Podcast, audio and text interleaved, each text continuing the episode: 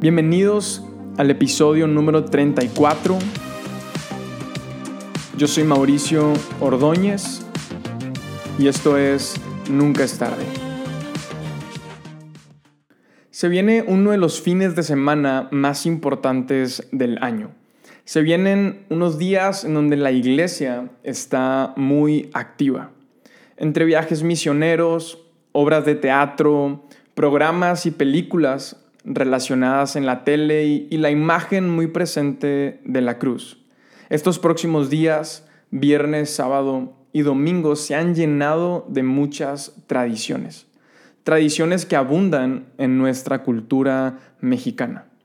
Por momentos, incluso puede llegar a parecer que hemos tratado de enfrascar y empaquetar la muerte y resurrección de Jesús en una tradición que recordamos cada año con cierta nostalgia y emoción, pero al final del día las tradiciones están vacías.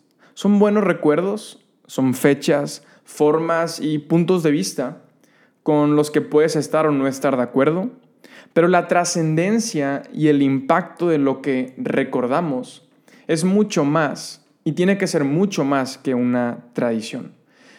Jesús no cabe en una tradición.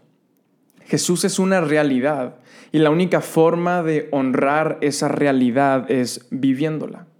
No por los recuerdos o las formas, sino por una experiencia personal en el presente. Cuando te expones a una tradición, te motivas, pero la motivación es un sentimiento con fecha de caducidad. En cambio, cuando te expones a la realidad de Jesús, cuando tu espíritu entra en contacto con su espíritu, no se trata de motivación, no se trata de sentimientos, se trata de una relación, una relación que trae salvación y vida eterna. No se trata de cómo yo veo esta semana, no se trata de cómo vemos a través de nuestra cultura la Semana Santa, se trata de que Jesús nos hable. No por medio de una tradición, de algo que hacemos religiosamente, sino por esa confianza que he decidido personalmente tener en Él. Yo creo que Jesús quiere tomarnos de la mano en estos días y llevarnos a ver aquellos momentos que son tan importantes, trascendentes y especiales para nuestra fe. Y quiero narrar la secuencia de los hechos. Estos hechos que son tan importantes en este fin de semana y lo quiero hacer para estar todos en el mismo contexto. A lo mejor has escuchado sobre lo que pasó, has visto alguna película o ah, te han contado esta historia, pero creo que hay algo bien importante en los detalles y, quiero compartirlos a través de narrar esta secuencia de hechos. Todo comienza cuando Jesús arranca su ministerio. Se cree que tenía 30 años y Jesús comienza a predicar, arma su equipo más cercano que fueron sus discípulos y Jesús comienza haciendo milagros, empieza a ser seguido por multitudes. Y así como había un, gran número de personas que eh, estaban creyendo en Jesús y querían escuchar sus palabras y querían tener esta experiencia de estar cerca de Él, había un grupo de personas que no podían creer y soportar que Jesús se identificara como el Hijo de Dios. Este era un grupo de religiosos. Y Judas siendo parte de los doce discípulos, traiciona a Jesús por 30 monedas de plata y lo vende ante este grupo de religiosos. Antes de ser capturado, Jesús toma la última cena con sus discípulos y ora al Padre en el Getsemaní. Jesús después de esto es arrestado. Es llevado ante el consejo y en Mateo capítulo 26, el versículo 59 nos dice esto, los jefes de los sacerdotes y todo el concilio intentaban encontrar testigos que mintieran acerca de Jesús para poder ejecutarlo.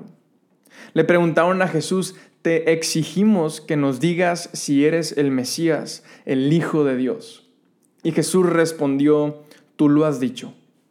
Y en el futuro verán al Hijo del Hombre sentado en el lugar de poder, a la derecha de Dios, y viniendo en las nubes del cielo. Culpable, gritaron, merece morir. Entonces comenzaron a escupirle en la cara y a darle puñetazos, algunos le daban bofetadas y se burlaban. Después aparece un personaje muy famoso, Poncio Pilato, el gobernador romano. Era costumbre que cada año durante la Pascua pusieran a un preso en libertad, el que la gente quisiera. Ese año entre los presos había uno con muy mala fama, un hombre llamado Barrabás. Pilato, ante la multitud, preguntó, ¿a quién quieren que ponga en libertad? ¿A Barrabás o a Jesús? Pilato sabía muy bien que los líderes religiosos judíos habían arrestado a Jesús por envidia. La gente pedía a gritos que liberaran a Barrabás. ¿Qué hacemos con Jesús? preguntó Pilato. Crucifícalo. Y se armó el escándalo la gente gritaba cada vez más fuerte. ¿Y qué hizo Pilato? Tomó un recipiente de agua y se lavó las manos delante de la multitud. Soy inocente de la sangre de este hombre, la responsabilidad es de ustedes. Después de este momento, comienzan un par de escenas muy difíciles de imaginar. Resulta casi imposible poder dimensionar lo que vendría para Jesús después de ser entregado por Pilato. A los soldados romanos para ser azotado con látigos que tenían puntas de plomo y crucificarlo. La tortura no, no fue solo física, se esmeraron en golpear lo emocional y mental. A Jesús le quitaron la ropa, armaron una corona de ramas de espinos y se la pusieron en la cabeza. Entre burlas se mofaban gritando viva el rey de los judíos. Le escupieron, difamaron y buscaron con toda intención humillarlo delante de sus amigos, delante de su familia. Jesús fue puesto en una cruz, en el Gólgota, que significa el lugar de la calavera. Ahí rodeado de toda una multitud fue clavado, sortearon su ropa, se escuchaban gritos de mírate ahora si eres el Hijo de Dios, sálvate a ti mismo y bájate de la cruz. Los religiosos, sacerdotes y maestros de la ley le decían, salvó a otros, pero no puede salvarse a sí mismo. El viernes, a mediodía, a eso de las 3 de la tarde, Jesús murió. Cuando pensamos en Semana Santa, creo que pensamos principalmente en lo que pasó después. Ponemos nuestros ojos y nuestra fe en el tercer día, porque la realidad es que no hay nada más emocionante que pensar en la resurrección. No hay nada más especial que poder imaginar y celebrar la tumba vacía. Pero el tercer día llegará Hoy quiero que pongamos toda nuestra atención a lo que sucedió el sábado. Creo que hay algo muy especial en la espera. Tiempo atrás, incluso muchos años antes, se había profetizado sobre la muerte y resurrección de Jesús. Por ejemplo, en 2 de Corintios capítulo 5 en el verso 21 dice lo siguiente, pues Dios hizo que Cristo, quien nunca pecó, fuera la ofrenda por nuestro pecado, para que nosotros pudiéramos estar en una relación correcta con Dios por medio de Cristo. En primera de Juan, capítulo 1, verso 7 dice, la sangre de Jesús nos limpia de todo pecado. Y estos versos no solamente anunciaban que Jesús iba a morir, y resucitar, estos versos nos dan detalles que son sumamente importantes. Porque no solo era necesario que Jesús muriera, era necesario que llegara a la cruz sin haber cometido pecado, sin haber fallado, Segunda de Corintios recordamos lo que dice, pues Dios hizo que Cristo, quien nunca pecó, era necesario que Jesús nunca pecara, porque sólo así la sangre perfecta, sin mancha, sólo así su sangre puede limpiar a los imperfectos, a los pecadores. El reto de Jesús no empezó cuando comenzaron las torturas o el dolor físico, el reto empezó desde que Jesús fue tentado. Todo el propósito de su misión en la tierra fue puesto a prueba porque era necesario, era un requisito que Él llegara y muriera en la cruz sin mancha, siendo un hombre completamente perfecto. En Juan capítulo 2, verso 19, encontramos más detalles que son muy importantes y enfocados en la resurrección. De acuerdo, contestó Jesús, destruyan este templo y en tres días lo levantaré. Luego en Mateo 17 encontramos, el Hijo del Hombre será traicionado y entregado en manos de sus enemigos. Lo matarán, pero al tercer día se levantará de los muertos. Y hay algo que me llama la atención, tres días. Debía ser al tercer día. De la misma forma en como Jesús necesitaba llegar a ese momento sin haber pecado, encontramos este detalle, es al tercer día. Debía ser al tercer día. Lo presente en lo que se profetizó antes. Ahora, ¿a dónde quiero llegar con esto? Jesús tenía la noticia más grande de la historia, pero debía esperar. Debía esperar hasta el tercer día. Qué difícil es guardarse las buenas noticias. No sé si a ti también te pasa, pero a mí me cuesta muchísimo, y más cuando las buenas noticias no llegan tan seguido. Por ejemplo, cuando me dan el resultado y, me doy cuenta, o sea, me llega este correo en donde sé que pasé una materia que creí iba a reprobar no me espero a llegar a mi casa para avisarle a mis papás. En ese mismo momento les marco para contarles y el momento en que les das la noticia, sabes que pasé, te quitas un mundo de presión. Por ejemplo, también cuando, tengo una buena noticia que, contarle a Corde y, me pasaba mucho esto al, principio, cuando recién empezamos a ser novios. Trataba, yo trataba de hacer algo especial. O sea, tengo esta buena noticia que contarle y Ah, voy a invitarla a cenar el fin de semana y vamos a cenar, vamos a platicar y luego en el postre le cuento la noticia, ¿no? Y va a ser este momento súper especial, pero siempre a mitad de camino, en el carro, así en medio de todo el tráfico, en el momento más chafo, en el momento cero especial, se me salía, no podía aguantarme, ¿verdad? Y al menos para mí es, me cuesta muchísimo aguantarme las buenas noticias. Y, pienso en Jesús. Pienso en las 24 horas del sábado, esperando, esperando, esperando. Me lo imagino pensando, ya, ya llegué hasta este punto, llegué sin mancha, logré pasar la prueba, soporté la muerte y muerte de cruz, soporté la burla, falta poco, solo hay que esperar. Ahora, ¿te imaginas lo que esto representaba? El hecho de que Jesús se levantara de la muerte iba a darle la razón delante de los religiosos, delante de Poncio Pilato, de todos los que se burlaron y dudaron, de quienes lo difamaron, de los soldados romanos que lo torturaron, de quienes creyeron en él, incluso para quienes perdieron la vida por causa de seguirlo. El hecho de que Jesús se levantara era poder decirles, mira, aquí estoy, me levanté. Aquí están los agujeros en mis manos y en mis pies, me crucificaron, pero quiero que se den cuenta que crucificaron al Hijo de Dios. Todo lo que les dije era verdad, porque yo no vine siendo un impostor, yo no vine siendo cualquiera, yo soy el Hijo de Dios.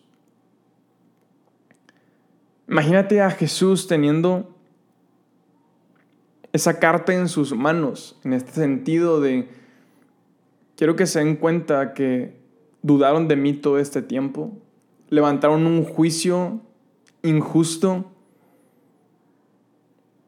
porque no me creían por envidia, me torturaron,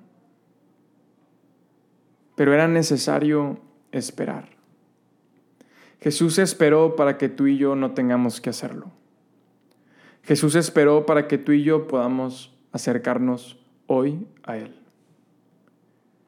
Cuando valoramos los detalles, cuando apreciamos de manera real a la persona de Jesús, nuestra relación con Él crece y la tradición queda en segundo plano. Y quiero ser claro en, en lo siguiente, la tradición, la Semana Santa religiosa, nos vuelve consumistas.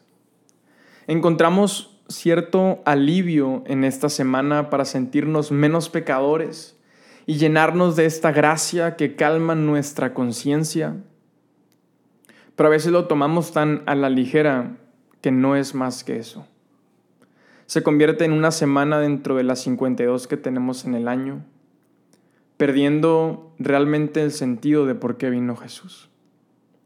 Mientras que la relación que podemos tener con Él gracias a lo que Él ya hizo, esa conexión que podemos tener con Jesús, siempre va a direccionar nuestro amor, nuestro esfuerzo y nuestra vida a representarlo a Él a través de nuestro ejemplo para con los demás.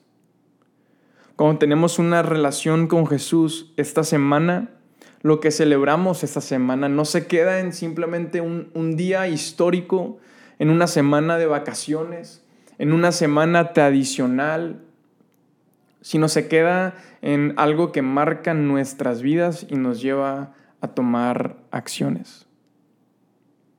Y yo lanzo esta pregunta del día de hoy. ¿Qué estamos esperando? Para decidir, para acercarnos, para arrepentirnos, para dejar de tomarnos nuestra fe como si fuera un juego, como si fuera poca cosa. Si estamos esperando es porque queremos, porque Jesús ya está listo. Y Jesús esperó para que se cumpliera lo que se había profetizado.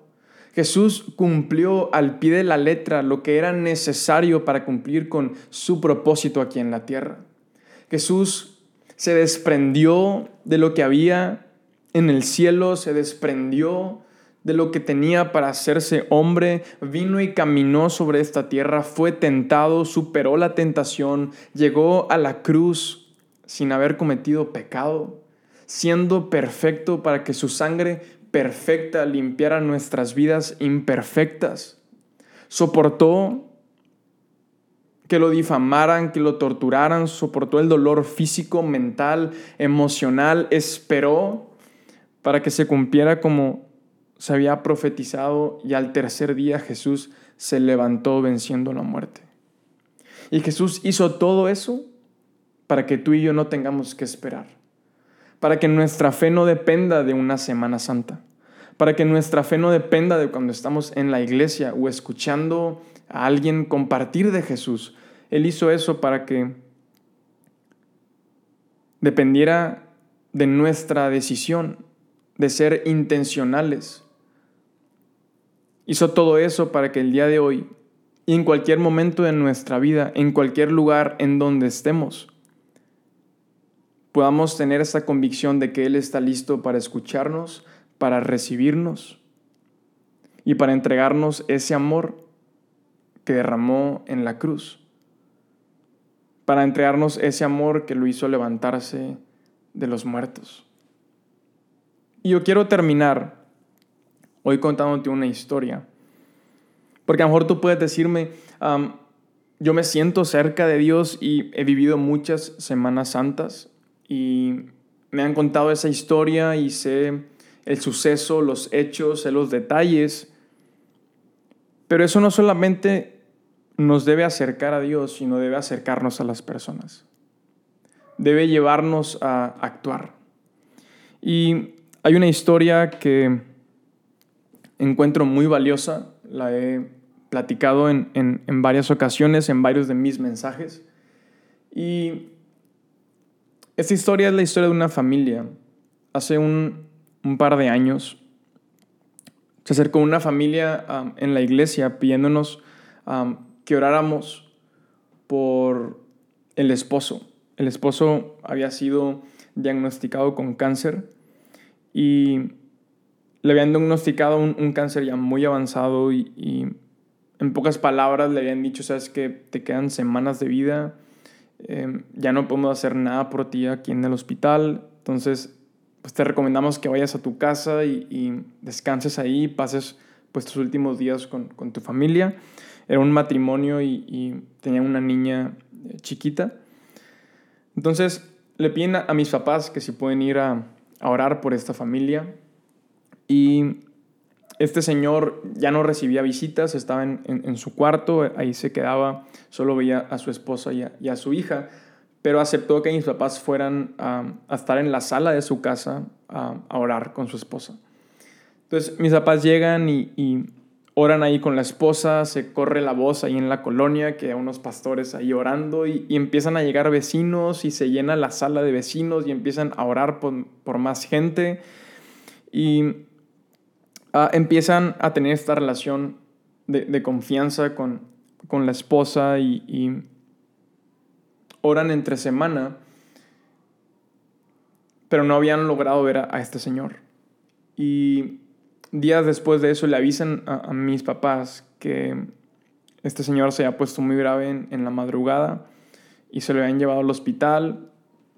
Y en el hospital les habían dicho, saben que está muy grave, ya está en, las últimas, en cualquier momento eh, el Señor va a, morir. Entonces, se llega la mañana del día siguiente y, le dan la noticia a papás que el, Señor había fallecido. Entonces, vamos al funeral, acompaño yo a, papás al, funeral, ahí yo conozco a, a, esta familia, a la esposa, a su hija que estaba ahí también. Y cuando yo llegué, veo a, su esposa muy tranquila y la vi como que simplemente diferente, ¿no? Con mucha paz y la vi muy bien, muy fuerte. Y empezamos a, platicar con ella, la saludamos y ella empieza a decirnos, estoy muy tranquila, me siento, me siento fortalecida, me siento en paz. Y empieza a platicarnos que llegaron eh, en la madrugada al hospital y pues le dieron ahí esta noticia en cualquier momento pues, puede pasar lo peor. Y horas después le dan la noticia que su esposo acaba de morir y se acerca una enfermera con ella. Se acerca una enfermera y, le pide si puede hablar con ella. Y la enfermera le dice, pues yo soy una de las enfermeras que estuvo atendiendo a, su esposo en, estas últimas horas. Y, quiero decirle que en uno de esos momentos que entré a la habitación a, ver a su esposo, su esposo estaba consciente y empecé a platicar con él. Y empecé a, a contarle cómo Dios quería estar con Él en esos momentos. Y quiero decirle a usted que, yo creo en, Dios, creo en, un Dios que trae paz, que trae fortaleza, que tiene un, plan perfecto, que su voluntad es buena. Y empecé a platicarle eso a su esposo. Y en medio de, de esta conversación, yo me imagino que duró minutos, poco tiempo, pero la enfermedad le dice, en medio de esta conversación, yo le pregunté a su esposo si si quería hacer una oración conmigo, si quería um, abrirle su corazón a Dios. Y solo quiero comentarle que, su esposo oró conmigo, su esposo recibió a Jesús en su corazón. Um, quiero decirle que, su esposo ahorita está en el mejor lugar en el que pudiera estar. Su esposo está en paz, su esposo está en, en la presencia de Dios, sin dolor, sin enfermedad. Y mientras que su esposa nos está contando esto, nos dice al recibir esas palabras, esas palabras trajeron una fortaleza, trajeron un ánimo. Esas palabras fueron, aún en medio del peor momento de mi vida, fueron una noticia llena, llena de esperanza, porque sé que mi esposo está en la presencia de Dios y ahí va a estar por la eternidad esperándonos, a mí y a nuestra hija, para volvernos a encontrar. Cuando yo estoy escuchando esta historia, yo estoy con la boca abierta, estoy llorando y fue una historia, fueron esas palabras que escuché, son palabras que nunca se me van a olvidar en mi vida. Y me quedé pensando muchísimo tiempo en, en, en la enfermera durante ese día y creo que a lo largo de esa semana. Pienso en esta mujer que vio una oportunidad. Pienso en esta mujer que entró y estuvo al lado de la cama de un hombre que estaba a punto de morir y decidió tomar acciones. Esa mujer salió de esa habitación y, y nadie le aplaudió, nadie reconoció públicamente lo que había hecho esta mujer. Ni siquiera sabemos su nombre y probablemente nunca, nunca lo vamos a saber. Siempre que cuento esta historia tengo esa esperanza de que alguien en la audiencia la conozca o esté ahí.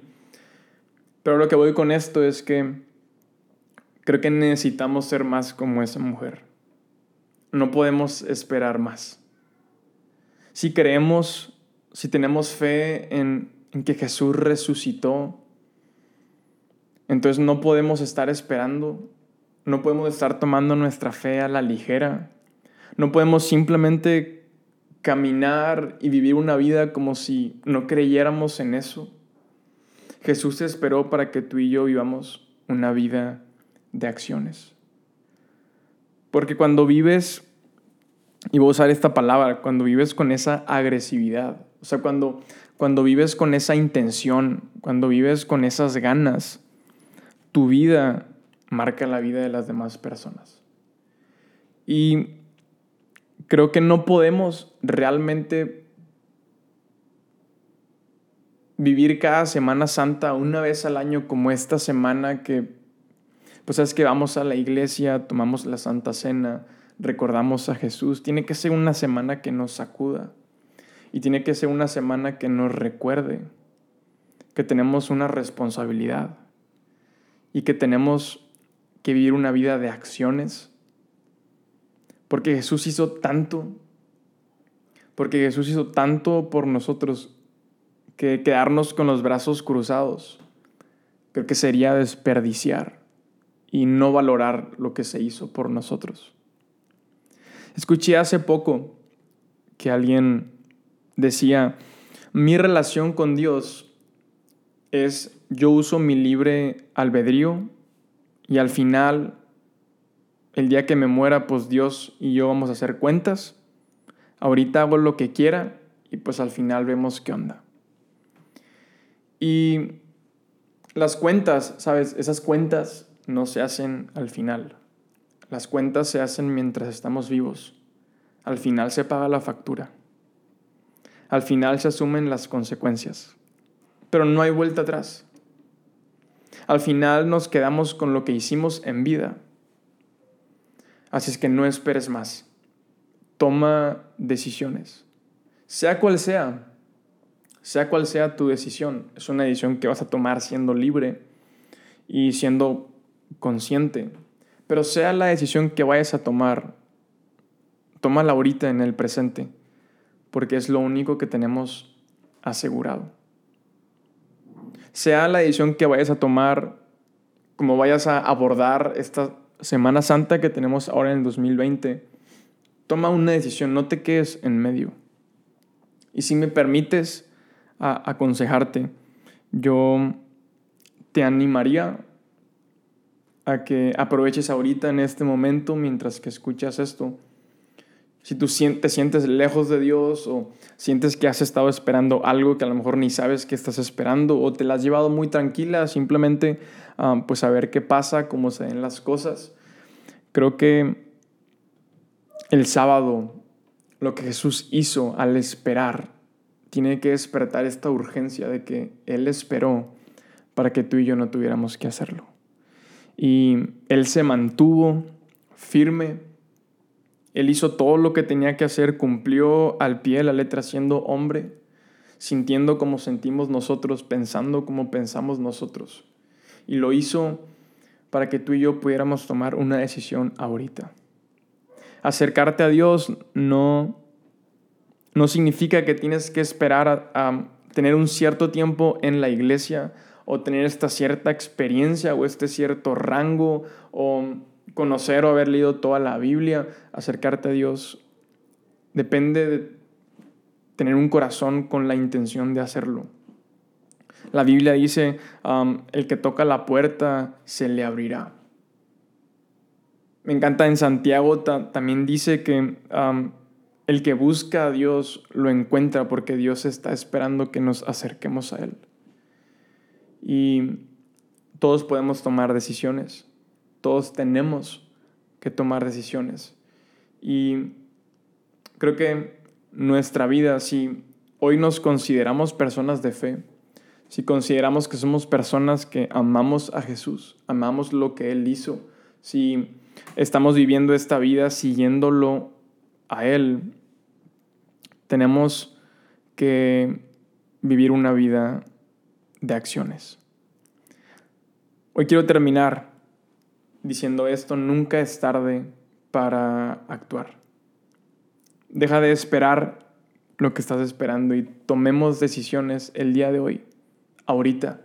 Valoremos estos días que, que se vienen, valoremos lo que Jesús hizo, reflexionemos y tomémoslo para crecer, para ser agradecidos, pero no solo de forma religiosa, no solo de esta forma lejana o distante, sino realmente conectémonos, realmente seamos honestos con Dios.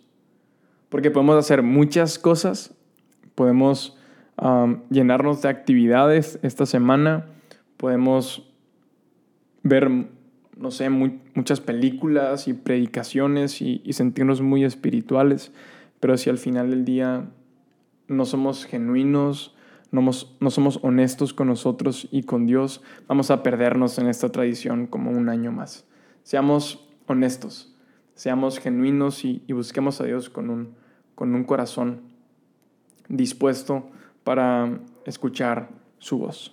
Así es que nunca es tarde para actuar, que tengan un excelente cierre de semana y nos vemos en el próximo episodio.